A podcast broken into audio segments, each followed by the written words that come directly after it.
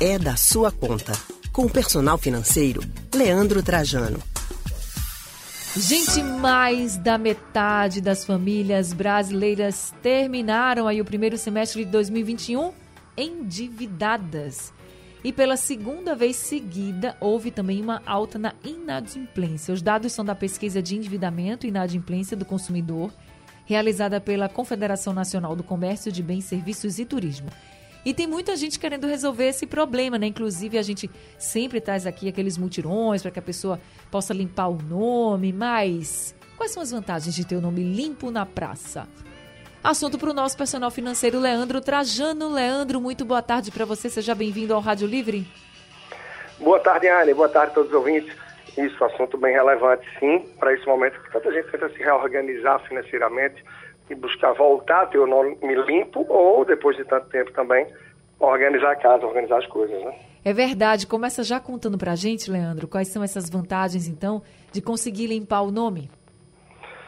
Tá, tem vários pontos que são relevantes. Manter o equilíbrio né, emocional, a saúde, porque a gente sabe o quanto uma vida financeira que está mais afetada, que nos deixa endividados ou com as contas em atraso, tudo isso atrapalha muito. Atrapalha a nossa saúde emocional, nossa produtividade, relacionamento familiar e muito mais. Né? Então, manter acesso ao crédito também, isso é muito importante. O poder de compra, a gente não está tolhido ali de determinadas coisas no momento em que você já não tem dinheiro, não tem recurso e não está nem com acesso ao crédito para comprar um remédio, para algo essencial que está faltando.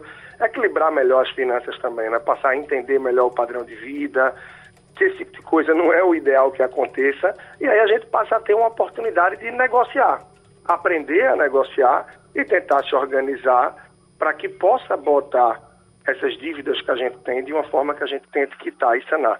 Pouco a pouco, voltar para o consumo e se planejar para poder realizar os objetivos e sonhos. Então, é mais ou menos isso que trilha, que traça aí para a gente. Quando você fala assim, pouco a pouco voltar para o consumo, é bem importante isso para que a gente não limpe o nome já pense, agora eu já estou pronto para gastar de novo, né? Estou com o nome limpo e acaba se endividando novamente, né, Leandro? É, tem muita gente que pensa isso, né? Afinal, ah, passei um bom tempo sem trabalhar, agora voltei a trabalhar, ou as vendas voltaram, estou conseguindo uma remuneração variável de novo para quem trabalha no comércio, em outras áreas. Ah, então vou começar a consumir aqui algumas coisas que nos últimos meses eu não tive oportunidade. Muita atenção, muito cuidado, muita cautela, né? A vida financeira cheia de abismos e armadilhas que, se a gente não se organiza, no momento em que a gente limpa o nome também, é muito simples você voltar a ter o nome sujo e se enrolar. Por isso, equilíbrio é sempre essencial. Ô, Leandro, tem muita gente que eu tenho certeza que está querendo limpar o nome para fazer o que você disse, né? Para ficar mais à vontade, ter esse peso das costas, né? Mas está difícil fazer isso agora, nesse momento. Mas já dá para dar os primeiros passos para mais para frente conseguir limpar esse nome na praça? Sim, Ana, é super importante você entender bem qual é a sua dívida. Então, se eu tenho mais de uma, se eu tenho três, quatro, cinco, seis, quanto é que está exatamente o meu saldo devedor? Quais são os juros dessa dívida? Hoje, para o que está ela, o que é que seria necessário? Procurar o credor, e claro, isso apenas no momento que você vê que tem possibilidade, que tem algum fôlego financeiro, para tentar voltar ao fluxo e pouco a pouco quitar essa dívida. Então, procurar o credor, tentar negociar, mapear melhor a situação e entender qual é a proposta que ele tem para você. E de acordo com essa proposta, claro, só ir em frente se estiver totalmente dentro de suas condições.